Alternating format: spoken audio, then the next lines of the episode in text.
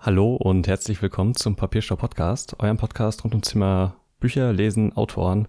Heute mal wieder mit einem Interview, und zwar mit jemandem, den wir bereits zu Gast hatten in dem Podcast, nämlich der mit uns die letzte Folge des Dunklen Turms Specials bestritten hat und mittlerweile sein eigenes Buch rausgebracht hat. Hallo Mickel.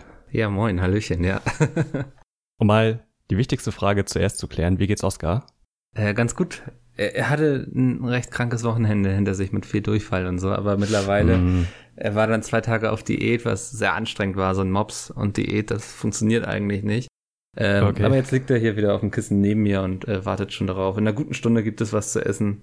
Ähm, und langsam geht die Zeit los, wo er anfängt zu betteln, ja. Schön. Wie geht's dir?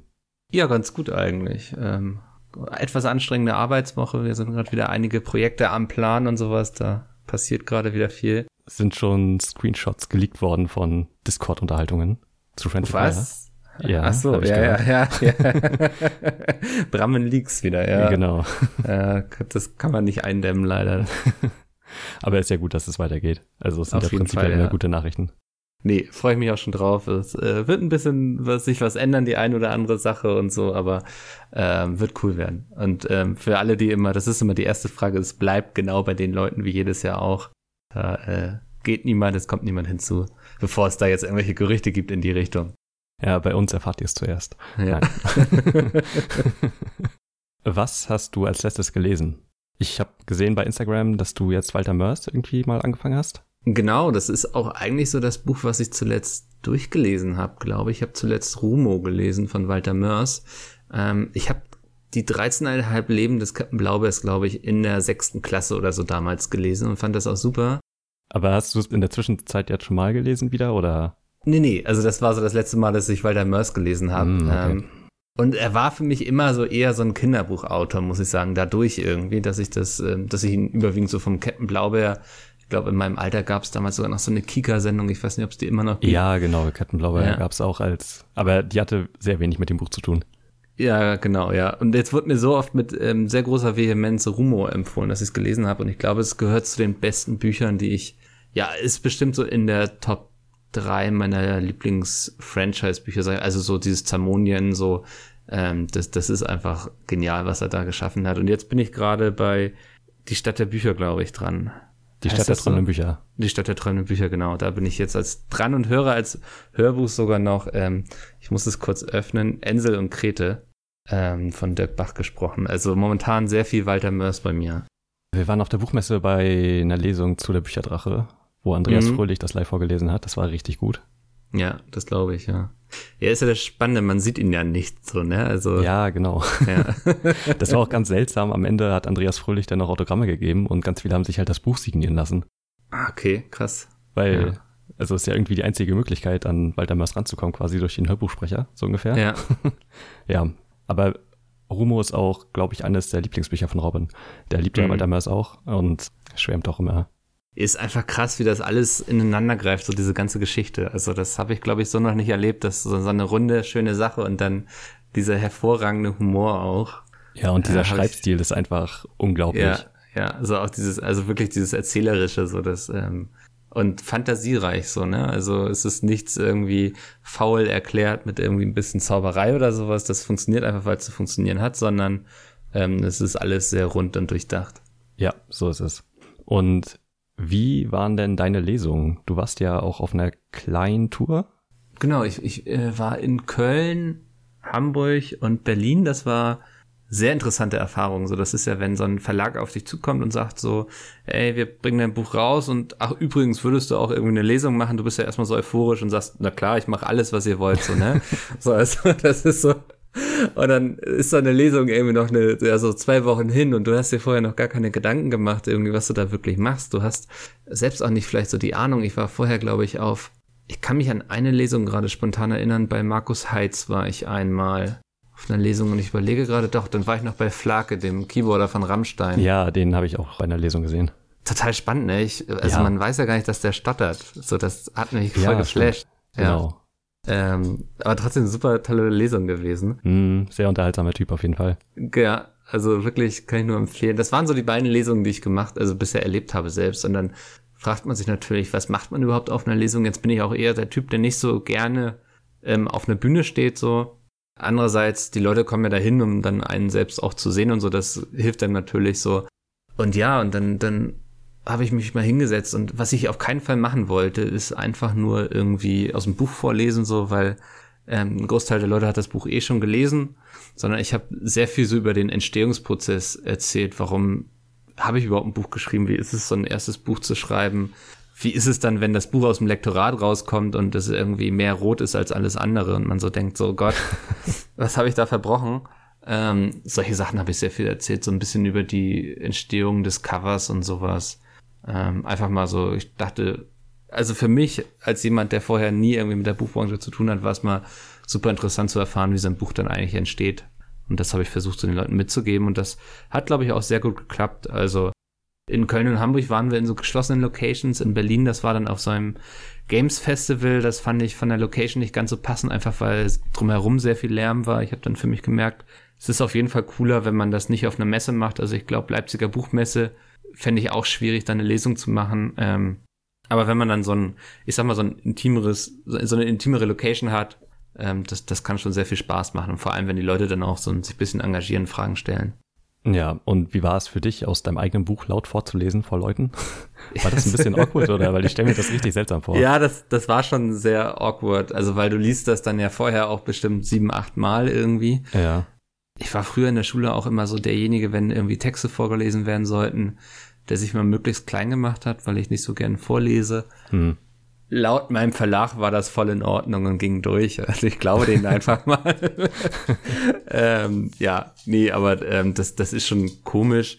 In Berlin war dann auch Dumi dabei aus unserem Team, der hat ja so eine sehr schöne Erzählerstimme. Den habe ich dann auch mal eine Stelle lesen lassen. Ich habe dann in Berlin war auch Dennis noch dabei. Den habe ich dann hm, die Stelle lesen lassen, wo er zu sehen ist im Buch. Das war sehr ja. lustig, äh, weil es vielleicht nicht die netteste Beschreibung von ihm ist.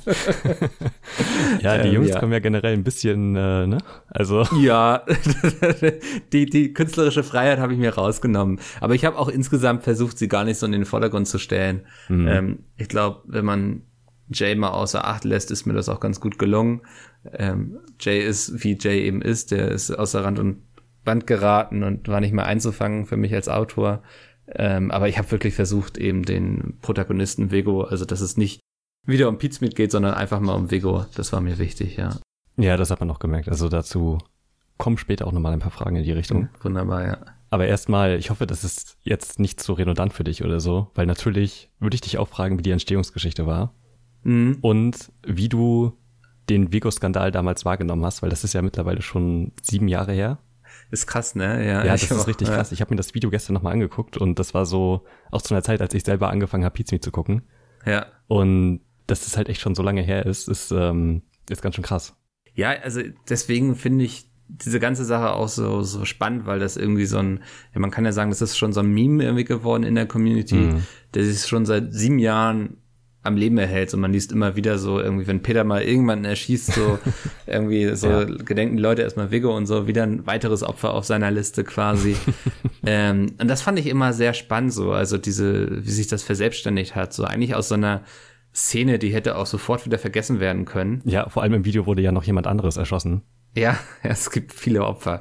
ähm, genau, also so das, das ist eben so, hätte eine Szene von sehr, sehr, sehr vielen sein können. Mhm. Ähm, ist es aber nicht geworden und das fand ich daran so spannend. Und irgendwann dachte ich mal so, was ist eigentlich, wie ist der eigentlich aufs Krankenhausdach gekommen und was waren so seine Beweggründe dafür? Und daraus ist dann die Geschichte entstanden. Und dass ich wirklich angefangen habe, das zu schreiben, verdienen wir eigentlich so zwei, zwei Umständen. Ich hatte einmal sehr viel Langeweile und dachte, schreib mal wieder was für die Webseite, irgendwie eine kleine Kurzgeschichte rund um Vigo. Mhm. Und dann hatte ich 20 Seiten einfach so in Word reingetippt quasi. Das waren die letzten 20, 25 Seiten, da hatte ich quasi zuerst geschrieben vom Buch. Okay. Ähm, mhm. Und dann dachte ich so, wenn ich das jetzt aber ausdrucke, dann sind das ja nicht Buchseiten. Das, da, in einem Buch ist ja viel weniger Text auf einer Seite und da habe ich mal gegoogelt und da gibt es dann so Normseiten. Das sind irgendwie zwischen 1500 und 1600 Zeichen pro Seite irgendwie so erklärt sich das und habe das dann mal so umgewandelt und plötzlich hatte ich irgendwie um die 70 Seiten schon geschrieben, wenn man das als Buch bringen würde. Und dann war da so ein Moment so gekommen, wo ich so dachte, Moment mal, wenn ich jetzt schon 70 Seiten geschrieben habe, dann schaffe ich es vielleicht auch noch 200 Seiten vor diesem Teil zu schreiben. Und ja, so ist dann das Buch entstanden. Dann bin ich eben zu Peter und Dennis gegangen und habe gesagt so, ey, ich habe hier 70 Seiten geschrieben und die meinten so, ja, cool, wenn du dann das auf Buchlänge schaffst, dann finden wir bestimmt auch einen Verlag. Also die waren nicht mal so irgendwie, ja, zeig mal her, was du da geschrieben hast oder so, sondern meinten gleich, klingt cool, mach mal ein Buch draus und dann suchen wir einen Verlag. Genau, ja. Okay, das ist ja eigentlich voll die traumhafte Geschichte für den ja, nächsten Roman. Ähm, ich glaube, unglaublich privilegiert so, ne? Das geht, glaube ich, den wenigsten Leuten, die ein Buch schreiben, so dass die die Unterstützung dahinter haben, dass jemand da ist, der mit dem entsprechenden Selbstbewusstsein sagen kann, ja, dafür finden wir dann einen Verlag, wenn es fertig ist. Ähm, das ist natürlich auch der Reichweite zu verdanken, die Pete hat. Ähm, wobei muss ich jetzt auch so sagen, ich glaube, der Verlag hätte auch Nein gesagt, wenn sie, wenn es nicht zu retten gewesen wäre, sag ich mal so. Also, ähm, aber da ich schon immer irgendwie viele Texte geschrieben habe und sowas, viel gelesen habe, habe ich mich da eigentlich von Anfang an ganz wohl gefühlt. Okay, und ist es dir denn schwer gefallen, die Geschichte so zu entwickeln? Weil du meintest ja gerade, du hast mit den letzten Seiten angefangen. Ist ja auch klar, wenn man das mhm. Video kennt und so, dass das der Ansatzpunkt ist, aber wie es denn zum Anfang an sich kam, also der Anfang des Buches. Ja. Ist dir das schwer gefallen oder ging das auch so leicht von der Hand? Ähm, also ich habe in dem Fall mir vorher recht wenig Gedanken gemacht, sondern die Geschichte tatsächlich selbst beim Schreiben entdeckt. Und der Anfang ist ja, ich glaube, das kann man spoilern, ganz klassisch, klassisch, dass Vigo im Krankenhaus sitzt und arbeitet. Und ja, und dann eigentlich diese ganze Zombie-Apokalypse, die sich dann entfaltet, langsam miterlebt. Und ähm, ich glaube, ich hatte nie so richtige ähm, Schreibblockaden, dass ich nicht mehr wusste, wohin soll die Geschichte gehen. Es war dann eher mal irgendwie viel Stress bei der Arbeit geschuldet, dass es nicht weiterging. Aber das war für mich eigentlich immer recht logisch, weil ich hatte quasi den Anfang und ich wusste auch schon, wie es ausgeht. Ich musste bloß die Reise quasi dazwischen irgendwie füllen. Und das ist ja bei einer Zombie-Apokalypse, ist das, glaube ich, ein recht dankbares Setting, weil immer, wenn man irgendwie mal, ich sag mal, hadert mit dem Tempo oder sowas oder nicht weiß, was als nächstes passieren soll, dann erscheint eben ein Zombie oder jemand, der der Gruppe Böses möchte oder so. Das ist ja, ja, recht dankbar, glaube ich, vom Setting her einfach. Ja, das ist wahr. Wie bist du bei der Charakterisierung von Vigo vorgegangen? Der ist ja schon quasi so konzipiert als genaues Gegenstück zu Peter und Bram in dem ja. Moment. Aber ja. ich finde, er hat ja wirklich auch eine eigene Persönlichkeit und entwickelt sich halt ziemlich gut. Und mhm. du hast es halt geschafft, so ein, ja, eine schöne dreidimensionale Figur zu erschaffen. Was aus so einem Fall, weil ich, ich weiß gar nicht, ob ich das sagen darf, aber ich habe mir vorher da, also es gibt auch keine Charakterskizze irgendwie zu Vico. Ich habe hinterher dann mal, als ich mit dem Buch fertig war, dachte ich so, okay, du wirst jetzt bestimmt noch weitere schreiben guckst du dir mal, wie man ein Buch plant und so. Und da ist dann natürlich auch so, ja, man sollte auf jeden Fall irgendwie alle Kapitel durchplanen, hm. damit man einen richtigen Spannungsbogen hat. Man sollte zu den Charakteren, man sollte die in- und auswendig kennen, wie die sich verhalten würden und sowas. Ähm, hatte ich alles nicht. Aber mir war eigentlich von Anfang an so klar, dass Vigo ein extrem sympathischer, fairer Mensch sein muss, weil es das Ende umso schlimmer eigentlich machen würde. Und für mich war eben auch immer im Zentrum, also für mich war auch sehr wichtig, dass er eben seine Familie hat und so, die eben so sein Ein und Alles ist, für die er alles tut, weil ich glaube, man braucht in so einer Welt etwas, für das es sich dann wirklich noch lohnt, überhaupt den ganzen Scheiß auf sich zu nehmen. Mhm. Und ja, das, da war eben die Familie ein gutes Mittel dafür. Okay, und ist das denn auch quasi so natürlich gekommen, wie sich die Geschichte entwickelt hat? Also du hast gerade gesagt, du hast dir so keine Notizen mhm. dazu gemacht oder so, weil das alles sich irgendwie so ziemlich organisch entwickelt, dass dann auch die Perspektive wechselt am Anfang zu seiner Frau ja. wieder zurück zu ihm und wie sie dann zusammentreffen und wie die Reise dann weitergeht und so. Das ist dir alles so beim Schreiben gekommen quasi. Ja, ist mir echt alles zugeflogen. So gerade so mit dem Perspektivwechsel, das ist ja auch sowas, was Stephen King zum Beispiel ganz gerne macht. Also, dass ja. der äh, verschiedene Charaktere hat und dann aus deren Sicht auch die, Pers äh, die das Geschehen zeigt und wie es denen gerade ergeht. Finde ich immer ganz spannend, sowas, wenn man es im Buch hat.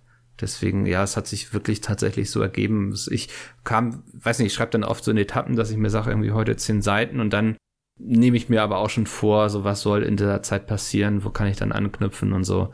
Also es sind eher dann kleine Schritte, die ich immer im Voraus geplant habe. Aber am Ende hat sich das Ganze dann doch wie so ein Puzzle irgendwie zusammengefügt. Zum Glück. ja, hat dann doch ein ganz stimmiges Bild ergeben.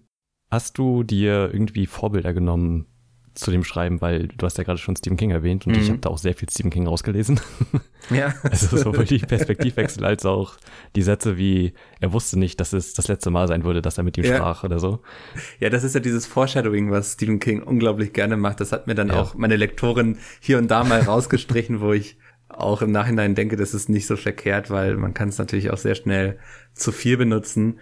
Mhm. Ähm, ist nicht so, dass ich aktiv irgendwie ein Vorbild habe, aber ich glaube, man kann beim Schreiben nicht ausblenden, was ein, was man selbst liest, so. Das prägt dann natürlich in der Art, wie man Texte wahrnimmt und sie auch zu Papier bringt. Ja. Und da ist ein King dann bestimmt ein riesen Einfluss. Ich meine, seitdem ich, ja, ich lese jetzt seit fast zehn Jahren, habe ich überwiegend Stephen King gelesen.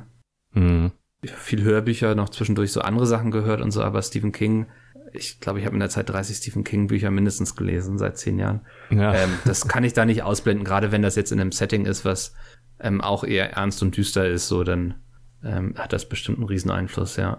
Ja, mich hat auch wirklich überrascht, wie ernst und gegroundet die Geschichte war, weil das hätte auch sehr schnell irgendwie in so einen lustigen Roman ableiten können ja. der sich denn ja im Endeffekt nur über die Jungs lustig macht oder so oder halt über die ganze Situation. Aber ich habe das Gefühl, du hast die Geschichte ja irgendwie ziemlich ernst genommen. Ja, ja, auf jeden Fall. Also ähm, ich glaube, sie hatte hier und da seine, seine schönen Momente, auch so ja, seine definitiv. Anspielungen und so. Aber oh, ich, also das Ende, also die ganze Geschichte an sich ist ja eigentlich sehr traurig und auch das mhm. Ende und so. Und ich glaube, es hätte der Geschichte nicht gut getan, wenn das Buch die ganze Zeit heiter und lustig gewesen wäre und es dann am Ende kriegst du dann so einen Knüppel in die Fresse. Ähm, deswegen war es für, für mich eigentlich klar und ich glaube, gerade so als Erstlingswerk ist es wahrscheinlich einfacher, wenn man nicht versucht, lustig zu sein. Ähm, wenn es passiert, schön und gut, so auch beim Schreiben, wenn man dann merkt, okay, das, wenn ich das jetzt so formuliere, das könnte lustig sein, aber ich glaube, mhm. wenn man sich vornimmt, lustige Sachen zu schreiben, dann muss man da wahrscheinlich auch ähm, schon entsprechende Erfahrungen mitbringen. Weil du hast am Anfang ja auch gesagt, dass du einen wahrscheinlich sehr privilegierten Ansatz hattest, so dein erstes Buch rausbringen zu können. Aber ich ja. finde, das ist halt trotzdem ein wirklich gutes Buch geworden, so unabhängig von das der ganzen Situation drumherum, ja. ich. nee, das beruhigt mich wirklich, weil ich hatte natürlich auch so ein bisschen Angst und nicht, dass die Leute es nachher nur kaufen, weil irgendwie Pizza draufsteht und so. Ja, genau. Das ist natürlich die Gefahr und ich äh, wollte auch nicht irgendwie so ein weiteres YouTuber-Buch sein quasi, was mhm. irgendwie nur existiert, weil dahinter viel Reichweite ist in meinem Umfeld haben es dann natürlich auch Leute gelesen, die zum Beispiel gar nichts mit Pizmeet zu tun haben und so, die ganzen Insider nicht kennen, auch die meinten, und ich hoffe, sie haben mich jetzt nicht angelogen, weil sie mich mögen, dass sich das sehr gut gelesen hat und so. Und das ist für mich eigentlich schon fast das schönste Feedback, was ich hören kann, so dass das eine runde Geschichte war, die sich gut gelesen hat. Ähm, neben, wenn Leute mir sagen, dass es das erste Buch ist, was sie irgendwie seit langem oder seit der Schule angefasst haben, das finde ich auch immer schön zu hören, wenn das ähm, ja Leute zum Lesen bringt. Ja, auf jeden Fall, vor allem, weil eure Zielgruppe ja, die ist mittlerweile, glaube ich, auch schon mitgewachsen, aber ihr habt, ihr spricht mhm. ja trotzdem noch viele junge Leute an. Hast du Feedback ja. von denen bekommen? Ja, also genau, wir haben ja so viele Leute, die ich würde sagen mittlerweile so um die 20 rum sind, jetzt ja, ähm, genau. mit Pizmeet quasi, wie du sagtest, mitgealtert quasi. Und da waren eben viele, die auch geschrieben haben, so von wegen, eigentlich lese ich keine Bücher oder so, aber dafür mache ich mal eine Ausnahme oder auch hinterher irgendwie das erste Buch, was ich irgendwie seit Jahren angefasst habe und es hat richtig Spaß gemacht. Ähm, der eine oder andere hat dann auch noch nach weiteren Tipps gefragt, irgendwie, was ich noch so empfehlen würde. Und das ist also für mich irgendwie eins der größten Komplimente. Und ja, weil Lesen für mich, ich lese Bücher, seitdem ich lesen kann. Das ist mhm. irgendwann in der ersten Klasse, glaube ich, passiert. Und Bücher sind für mich schon eigentlich, ähm, ja, neben Videospielen immer so ein Hobby, was mich schon ein ganzes Leben lang begleiten. Und deswegen finde ich es schön, wenn man so die Freude daran vielleicht auch anderen zeigen kann, ähm, weil ich könnte mir nicht vorstellen, irgendwie ohne Bücher zu leben. So. Ja, das geht mir ganz genauso. Aber es ist, finde ich, auch voll gut, dass ihr eure Reichweite in dem Sinne der nutzt, um ja, Leute an Bücher nahezubringen. Das ist ja jetzt nicht unbedingt, was ganz oben auf der Agenda steht. Nee, nee, also wenn man auch überlegt, was da so an Zeit reingeflossen ist und sowas. Ähm, ich meine, ich habe das Buch komplett so in meiner Freizeit geschrieben und so und ich glaube, ich sag mal jetzt so als klassischer YouTuber ist ein Buch wahrscheinlich, außer du hast den Number One Bestseller irgendwie, wie es Paluten gelungen ist, mhm. ähm, ist ein Buch wahrscheinlich auch nichts, wo du sagst, da steckt jetzt so viel Kohle für mich drin. Das muss ich auf jeden Fall machen, sondern es ist ein, eine Sache, die du zuerst aus Leidenschaft machst. Wenn es dir ums Geld geht, dann gibt es, ich sage jetzt mal in Anführungszeichen als Influencer, sicherlich genug andere Sachen, wo du schneller Geld verdienen kannst. Aber ähm, ja, das Gefühl, so dein, dein eigenes Buch irgendwie bei Thalia auslegen zu sehen oder so, war das auf jeden Fall jede Sekunde wert und würde ich sofort wieder machen dafür. Ähm, das ist dann, da, da gibt es dann Dinge, glaube ich, die kann man nicht so in Geld aufwiegen. Ja, das stimmt. Also freut mich auch voll, dass das Buch so gutes Feedback bekommen hat. Mhm. Ja, das, ich wollte ja, ich hatte mit Gunnar Krupp vorher gesprochen, der hatte ja auch. Gibt's auch im Podcast zu hören. Genau, und der hatte mir empfohlen, so, er hatte bei der Lesung, hatte er die schlechteste Rezension bei Amazon vorgestellt, das kam sehr gut an. Wollte ich dann auch machen, mein Problem war aber, ich hatte keine schlechten Rezensionen, äh, konnte ich nicht darauf zurückgreifen, ich musste dann die Rezension von meiner Oma nehmen, die das viel zu gruselig fand und sich gefragt hat, wo ich so diese Fantasien her habe, das kam auch ganz gut an, aber nee, also vom Feedback her, ähm, es klingt dumm, wenn man das sagt, aber ich habe nicht irgendwie einen negativen Kommentar irgendwie dazu gelesen. Mhm. Ähm, das, das freut einen natürlich, ähm, weil man vorher, man schreibt irgendwie, ich habe aktiv, glaube ich, ein halbes Jahr ein Buch geschrieben, bis es dann raus war. Es hat insgesamt irgendwie so ungefähr fast anderthalb Jahre gedauert oder so. Und du weißt in diesen anderthalb Jahren eigentlich nicht, ob das, was du da gemacht hast, ob das was taugt, ob das der Zielgruppe nachher gefällt. Und wenn du dann das Feedback bekommst, ist cool geworden. Das ist schon irgendwie ein ja, ein krasses Gefühl. Und ich glaube, ich kann das immer gar nicht so sehr wiedergeben, weil ich ein sehr, nach außen sehr, sehr norddeutscher Mensch bin, sehr unemotional, aber das ähm, macht dann doch schon ein bisschen was mit einem, ja. Ja, das glaube ich dir. Wie groß war denn der Einfluss des Lektorats im Endeffekt? Also auf den gesamten Verlauf des Buches, weil mhm. du meintest ja gerade, du hast rote Seiten zurückbekommen. genau, ja. ja. Ähm, es war wenig inhaltlich, ähm, wo ich, Mirka heißt sie, ich sag sie jetzt mal bei Namen, das ist dann immer nicht so anonym, ähm, wo Mirka gesagt hat, irgendwie hier müssen wir was ändern oder sowas. Es war mal hin und wieder so von wegen, irgendwie ist gerade langweilig, lass mal einen Zombie auftauchen oder so, das ist schon passiert. Okay. Mhm. Ähm, aber wenig irgendwie, hier müssen wir nochmal komplett alles ändern oder ähm, nochmal ran. Ähm, es war viel, ja, damit sich der Text einfach besser liest, so, ne? Also in der Richtung war war viel Verbesserungsbedarf. Einfach, äh, was hat sie gesagt? Ich benutze oft sehr hochtrabende Wörter, die sich dann sehr, ähm, wenn ich statt das mit Doppel S zum Beispiel welches oder solches und sowas schreibe, meint sie, das liest sich dann doof. So solche Sachen. Also ja, also ich glaube, Mirka hat einen riesen Einfluss darauf, dass sich das Buch am Ende so, so gut gelesen hat, wie es jetzt viele empfinden. Hast du was aus dem Lektorat gelernt für deine folgenden Projekte? Ja, erstmal nicht so viel welche und solche und so schreiben. Ja, und ansonsten äh, weiß man jetzt natürlich schon so ein bisschen besser, worauf sollte man achten bei einem flüssigen Text. Einfach Wortwiederholung, da mehr drauf achten. Und vor allem habe ich, glaube ich, gelernt, dass man ähm, um ein Lektorat nicht drum herum kommt, auch als zum Beispiel Self-Publisher, wenn man jetzt vorhat, das Buch selbst rauszubringen. Mhm. Also ein Lektorat, so ein zweiter Blick ist einfach unglaublich wertvoll und ja, man selbst ist ja irgendwann auch völlig betriebsblind. Also es geht mir gerade so, ich bin jetzt so in den letzten 20 Seiten. Ähm, hab mir jetzt auch schon mal vorgenommen, dass ich selbst noch mal drüber lesen werde. Das ist auch was, was ich beim bei Vigo gar nicht gemacht habe. Ach krass, da, okay. Ja, da, da, ich war dann irgendwann einfach froh, es wirklich abgeben zu können, hm. weil ähm, das ja schon so ein langer Prozess war und die hatten schon gesagt, cool, machen wir so. Ähm, von daher habe ich gesagt, okay, bevor ich da jetzt nochmal rübergehe, weil ich das das habe ich jetzt vielleicht für mich mitgenommen. So bei meinem ersten Buch hätte ich eher die Angst gehabt, ich mache alles schlimmer weil ich gar nicht weiß, worauf ich wirklich achten muss. Und jetzt habe ich, glaube ich, schon ein besseres Gefühl dafür, ähm, ja, was so dumme Füllwörter und so sind. Okay, das ist ja schon mal gut, um einen besseren Stil danach zu streben zumindest. Auf jeden Fall, ja. Wie war das Feedback von den Jungs? Also vor allem würde mich interessieren das Feedback von Jay, weil seine Rolle sehr prominent in dem Buch vertreten ist. Ich glaube, die warten noch aufs Hörbuch, wenn da eins kommt. Ähm, okay. Nee, also bisher noch gar nicht so viel gehört. Die sind ja, das ist ja das Lustige, die, die lesen alle, glaube ich, bis auf Chris. Ich meine, Chris hat ja auch der dunkle Turm gelesen. Ja, ich wollte gerade sagen, Chris liest, glaube ich, auch noch ab und zu so Stephen King. Ja, sind die sonst, glaube ich, gar nicht so die Leseratten. Müsste ich sie mal fragen. Also vielleicht haben sie es mir alle sehr persönlich genommen und krumm, wie sie dann vorkommen und deswegen höre ich da nichts. Ähm, aber ja, also ich wurde nicht beschimpft oder so. Okay, gut. Was glaubst du, um jetzt mal so ein bisschen mehr auf den Inhalt des Buches zu sprechen zu kommen? Mhm. Wer würde von euch im Team als erstes sterben und warum? Und wem würdest du die meisten Überlebenschancen einräumen? Boah, die meisten Überlebenschancen würde ich auf jeden Fall Jay einräumen, glaube ich. weil der alle Leute manipulieren kann. Ja, weil der alle Leute manipulieren kann und weil der immer darauf bedacht ist, dass es ihm gut ergeht. So, ähm, der ist immer auf den eigenen Vorteil bedacht. So, ähm, deswegen glaube ich, dass ich glaube, das ist eine sehr wichtige Eigenschaft in so einer Apokalypse. Das stimmt. nicht zu sehr an seine Mitmenschen zu denken und erstmal darüber nachzudenken, wie es einem selbst ergeht. Wer zuerst sterben würde, ist schwierig. Ähm, ich, ja, vielleicht Sepp, weil der eher so das Gegenteil von Jay ist. Ein sehr empathischer Mensch. Ja, das stimmt.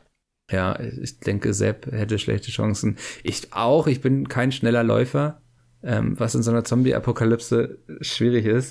Könnte auch Dennis und Peter ähnlicher gehen. Ich glaube, die sind auch nicht die schnellsten Sprinter. Ja, also ich glaube, wir haben einige, die, die schnell sterben würden. Und Jay ist, ich glaube, Jay ist, der ist da wie so eine Kakerlake, der überlebt auch noch den nächsten Atomkrieg. Schön. Das wird der Claim von der Folge Jay ist wie eine Kakerlake. ja, bitte. kriege ich WhatsApp-Nachrichten wieder. okay. Gut. Welches elektrische Gerät würdest du am meisten in einer Apokalypse vermissen? Äh, das Smartphone auf jeden Fall, glaube ich. Na gut, das vereint ja irgendwie alles mittlerweile, ne? Ja, genau, das habe ich auch so beim Schreiben gemerkt. Das ist natürlich extrem praktisch, wenn deine Charaktere nicht einfach immer aufs Handy zurückgreifen können, so weil das vieles einfacher machen würde. Mhm. Zum Beispiel zu navigieren, sich ja, abzusprechen, genau. so solche Sachen. Und ich glaube, das würden wir extrem merken, wenn uns das plötzlich fehlen würde. Also auch allgemein so das ganze Internet. Ähm, man kann da nicht mal schnell googeln oder bei Wikipedia nachlesen, wie man Wasser filtert, so, sondern er ja, muss stimmt, dann vielleicht ja. erstmal irgendwo in einer Bibliothek einbrechen und dann irgendwie ein Buch wälzen dafür. Ähm, also ich würde einfach das Smartphone sagen, ganz, als ganz langweilige Antwort, aber das ist natürlich in so einer Apokalypse wäre das eine Riesenhilfe. Gut, und du hast ja viele kleine Anspielungen in das Buch eingebaut. Meine liebste neben den Auftritten von den Jungs und Jays Charakter natürlich, war Antis Absinthe Arena. Ja. Wie hast du die Balance gefunden, das nicht so ausarten zu lassen? Weil du hättest es dir damit ja auch sehr einfach machen können. Ja, ich habe versucht, es nicht zu sehr zu übertreiben, aber immer wenn es sich mal anbot, ähm, also so, so irgendwelche Tiernamen zum Beispiel oder ja, wie von einer Bar, so, dass Leute das checken, so, ah, okay, es ist irgendwie, hat es noch mit Pizmeet zu tun, aber Leute, die Pizmeet nicht kennen, jetzt nicht völlig irritiert sind, warum jetzt der Mops irgendwie Oscar heißt zum Beispiel. Ja, genau. Es war auch ein sehr guter Moment, dass du deinen eigenen Hund eingebaut hast. Ja, musste. Sehr schön. ich wurde auf einer Lesung gefragt, was wohl aus ihm geworden ist. Da wollte ich dann nicht drüber nachdenken. Oh je. ähm, ja, genau. Und ja, meine, also Mirka war zum Beispiel am Anfang super irritiert, warum so oft die Uhrzeit 17 Uhr irgendwas oder 16 okay. Uhr 17 vorkommt. Warum müssen die immer, wenn es auf die Uhr gucken, irgendwas mit 17 sein? So, ähm, ich glaube, das haben wir dann noch ein bisschen angepasst, aber es kommt noch hier und da vor.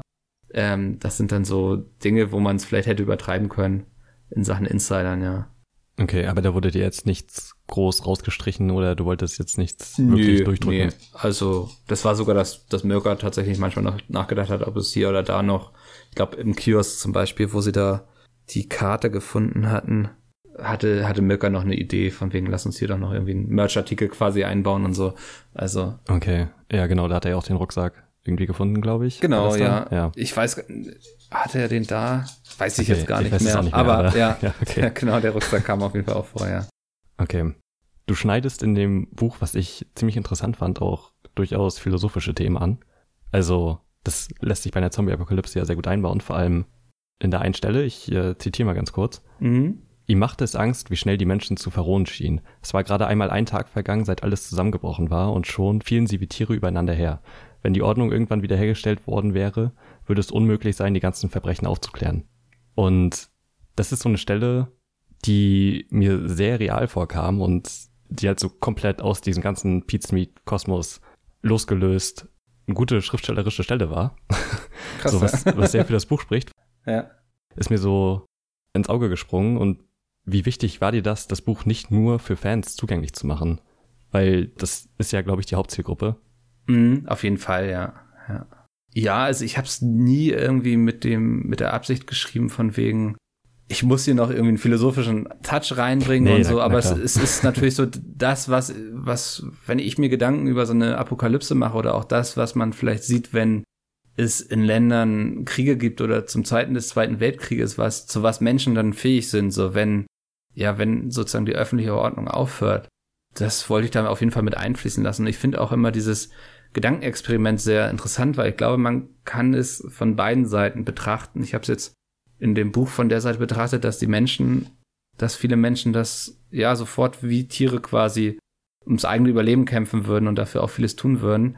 Ich bin mir aber sicher, dass es in so einem Szenario auch immer Menschen gibt, so einen trifft Vigo ja später auch noch, die ähm, ja nicht zu diesen Monstern werden wollen und ähm, an dieser Menschlichkeit festhalten. Und das finde ich sind allgemein beides sehr interessante Betrachtungsweisen, wo vielleicht auch dieses klassische Gut gegen Böse so wieder auftaucht. Ähm, ja, weiß nicht, hätte ich auch nochmal Lust, das vielleicht nochmal in zukünftigen Büchern irgendwie noch weiter zu betrachten. Stephen King selbst hat ja auch zum Beispiel mit The Stand eigentlich da so ein, so ein sehr klassisches Buch geschrieben, wo ja einmal die Menschen, die in so einer Apokalypse komplett austicken und böse werden und die anderen wiederum, die irgendwie noch versuchen, den Rest Menschlichkeit zu behalten. Ja, das stimmt. In dem Lager, wo Vigo dann seine Familie wieder trifft, mhm. kommt es ja irgendwann dazu, dass Jay einen sehr Stephen King-haften ja, Charakterzug einnimmt, nämlich, dass er die Leute spalten will und mhm. quasi die Gruppen für sich mobilisiert, um eine Revolution anzuzetteln. Ja.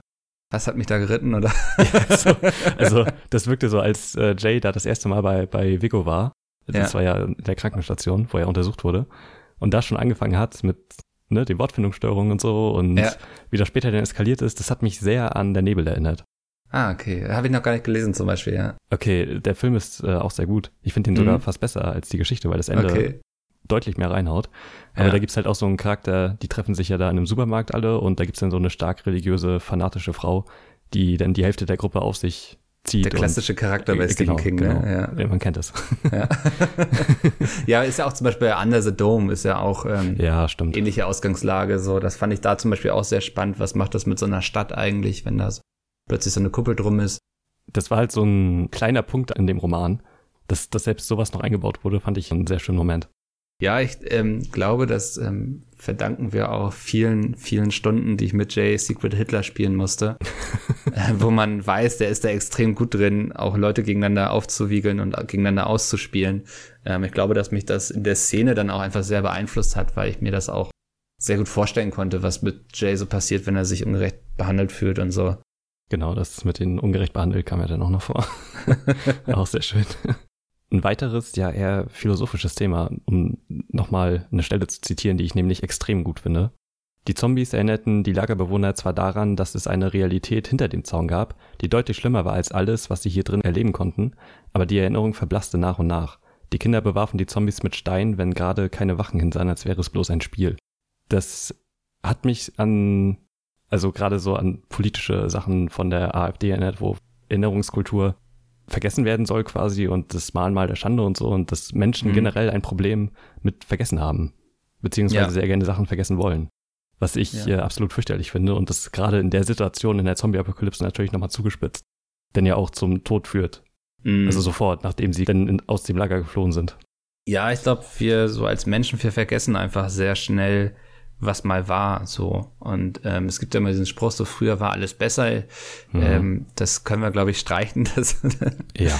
ähm, wir, wir leben eigentlich in der Zeit, in der es uns extrem gut geht und so. Und ähm, wir sollten, glaube ich, mal häufiger uns erinnern, wie es früher war, vielleicht auch häufiger mal mit unseren Großeltern reden. Ich kann das zum Glück, ähm, was die erleben mhm. mussten. Und dann ähm, wissen wir ganz schnell, wie gut es uns eigentlich geht.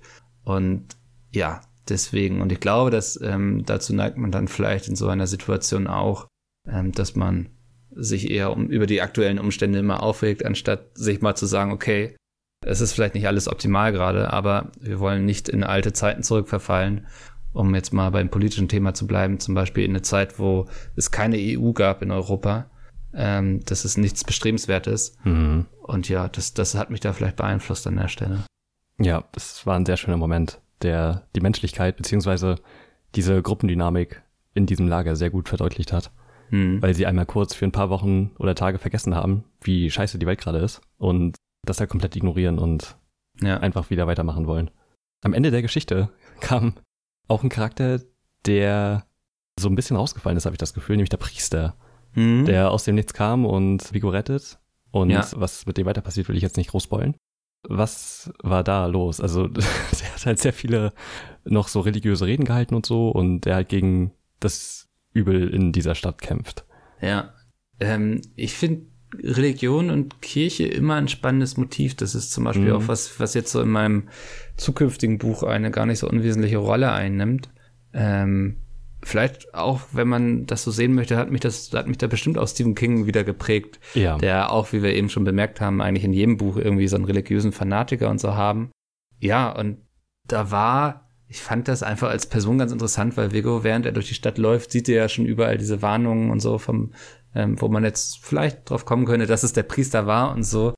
Ja, das, ähm, so ist es dazu gekommen. Ähm, genau, ja. Okay, okay. also für mich ist so Religion, ich bin kein religiöser Mensch, ich bin sehr atheistisch. Ähm, ich finde das aber immer als Motivation für Charaktere einfach interessant, weil das nichts ist, was man so weltlich greifen kann. Wenn jemand wütend ist, weil ihm was geklaut wurde, dann ist das ein sehr logisches Motiv. Ähm, wenn jemand aber auf den Feldzug geht, weil Gott ihm das befohlen hat, dann ist das erstmal irgendwie für mich schwer nachzuvollziehen, macht es aber umso spannender. Ja, das stimmt. Also gerade bei Stephen King sind die religiösen Charaktere ja auch immer etwas, die die Handlung sehr stark vorantreiben. Genau, ja. Und musstest du bevor du oder als du das Buch geschrieben hast, nochmal so gerade an der Stelle zum Schluss nochmal das Video gucken oder so, weil die Straßenbeschreibungen in, in Daisy abgleichen oder hast du da einfach deine Fantasie freien Lauf gelassen? Da habe ich tatsächlich meine Fantasie freien Lauf gelassen. Das war dann auch was, was eher nachher nochmal Mirka gemacht hat, die dann nochmal so ein paar Sachen gegengecheckt hat, ob das so mit den Bildern und so im Spiel gegenüber, also einstimmt ja. und so, das, ja. Ah, okay, okay weil das wäre voll krass gewesen. so, das hätte ich jetzt auch nicht erwartet, aber ja. Äh, hätte ja sein können. Dafür war ich, glaube ich, auch zu spontan beim Schreiben so. Mhm. Also ähm, ja, das, ich hatte mir dann auch hinterher gefragt, so Moment mal, was hat er eigentlich so im Video in der Hand und sowas, ne? Der verhält sich ja auch sehr komisch in dem Video, ne? Also ja, genau, sich ja. anfängt hinzusetzen und so. Ja, ja, ja. das ist der laggigen Steuerung wahrscheinlich bei der sie zu verdanken. Ja, höchstwahrscheinlich. Äh, ja. okay. Willst du vielleicht noch kurz was zu dem nächsten Projekt erzählen? Darfst du das schon machen? Ja, also es ist ja noch bei gar keinem Verlag oder so, von daher kann ich darüber erzählen, was ich möchte. Es hat diesmal überhaupt nichts mit YouTube oder Pizmeet zu tun, das ist komplett was Eigenerdachtes, so, weil okay. ich mich da jetzt auch mal so ein bisschen freier austoben wollte und gar nicht vorhab, irgendwie in die Richtung zu landen, dass ich jetzt nur der Typ bin, der irgendwelche YouTube-Bücher schreibt und da Geld abgreifen mhm. möchte, sondern ich habe auch noch eigene Ideen. Ähm, ja, und das, das geht so in Richtung Urban Fantasy. Ich glaube, wenn man schon drüber reden möchte nachher, was mich da geprägt hat, dann sind es wahrscheinlich so Sachen wie Harry Potter, die ähm, mich okay. meine ganze Jugend eigentlich begleitet haben. Also es, es wird sehr viel Fantasy. Ähm, Kirche spielt auf jeden Fall wieder eine Rolle. Ähm, daraus kann man jetzt schon die eine oder andere Sache vielleicht schließen. Wie es, wann es wo erscheint, das weiß ich noch gar nicht. Also ich werde jetzt erstmal noch so die letzten Seiten zu Ende schreiben. Ähm, weiß jetzt schon, dass ich da noch eine Fortsetzung schreiben muss, weil das Ende danach okay. schreit. Ähm, mal gucken. Wenn ich einen Verlag finde, ist cool, aber ansonsten werde ich es vielleicht einfach selbst rausbringen. Das ist, da bin ich, ähm, ja, so selbstbewusst. okay, krass. Ja, hört ja. sich voll gut an. Also ich wünsche dir auf jeden Fall viel Glück für die kommenden ja, Bücher. Vielen Dank. Du kriegst dann Post von mir, wenn es raus ist. Oh ja, da freue ich mich schon drauf. Dann würde ich sagen, danke für die Zeit. Ja, vielen Dank fürs Interview, sehr gerne. Ähm, jederzeit wieder. Du weißt, wenn es wieder was Neues zu Stephen King gibt oder so. Ja, wir melden uns. das Bachmann-Special ist immer noch im Hinterkopf auf jeden Fall. Stimmt, ja. Ich muss auch noch, was muss ich noch lesen? Amok, glaube ich. Eins habe ich noch nicht. Oder okay, also Amok ist das einzige Buch, was wir von Bachmann schon vorgestellt haben. Ah, okay, also, ja, dann, dann halt ist ja, genau. Ja, kann ich mich ja zurücklehnen. Ich glaube, die anderen, hat er vier oder fünf waren's, ne? Nee, ich glaube sieben sogar. Ach du Kacke, sieben, okay. Ich habe mal nachgeguckt, als wir die Folgen geplant haben und das kommt quasi genau auf zwei Specials raus, also. Guck mal eben. Also ich habe auf jeden Fall Menschenjagd gelesen. Oskar, hm. es gibt jetzt noch kein Futter, es tut mir leid. er steht hier, kratzt an mir rum. ähm, genau, Todes Todesmarsch, Sprengstoff, Menschenjagd, die habe ich gelesen. Habe ich nicht Regulator? Regulator? noch. Ja, das genau. ist später unter dem, als Stephen King nochmal erschienen. Ne? Ja, genau, das mhm. müsste ich auch gelesen haben.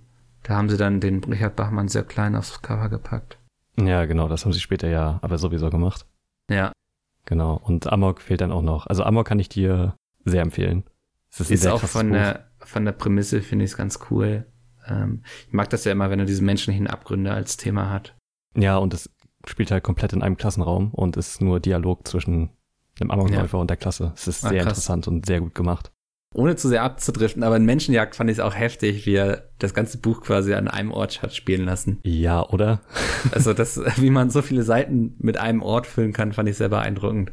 Amok hat schon fast so Tarantino-Ausmaße. Da ist halt nur ein Dialog im Grunde genommen das ganze Krass. Buch über mit noch so Rückblenden, aber die erzählt er natürlich der Klasse. Ja. Und es ist heftig. Also das schon in den 70ern. Oder ich glaube Ende der 60er oder so, weil das schon angefangen hat zu schreiben. Gleich mal bestellen hier. Ja. es wird auch nicht mehr gedruckt tatsächlich, das einzige von ihm. Ja, ich sehe schon nicht gerade, ich muss bei Rebuy. Ah, okay.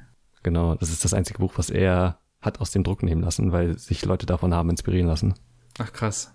Ja, genau, hat er dann einfach nicht mehr nachproduzieren lassen. Das ist, äh, das muss, kann er sich auch leisten, glaube ich. Ich glaube auch, ja. ja. Okay, dann danke für das Interview und ich würde sagen, wir hören uns dann in der nächsten Steam King Folge. Wunderbar, machen wir so. Okay, dann danke fürs Zuhören und bis zur nächsten Folge. Lest was Gutes. Tschüss. Ciao.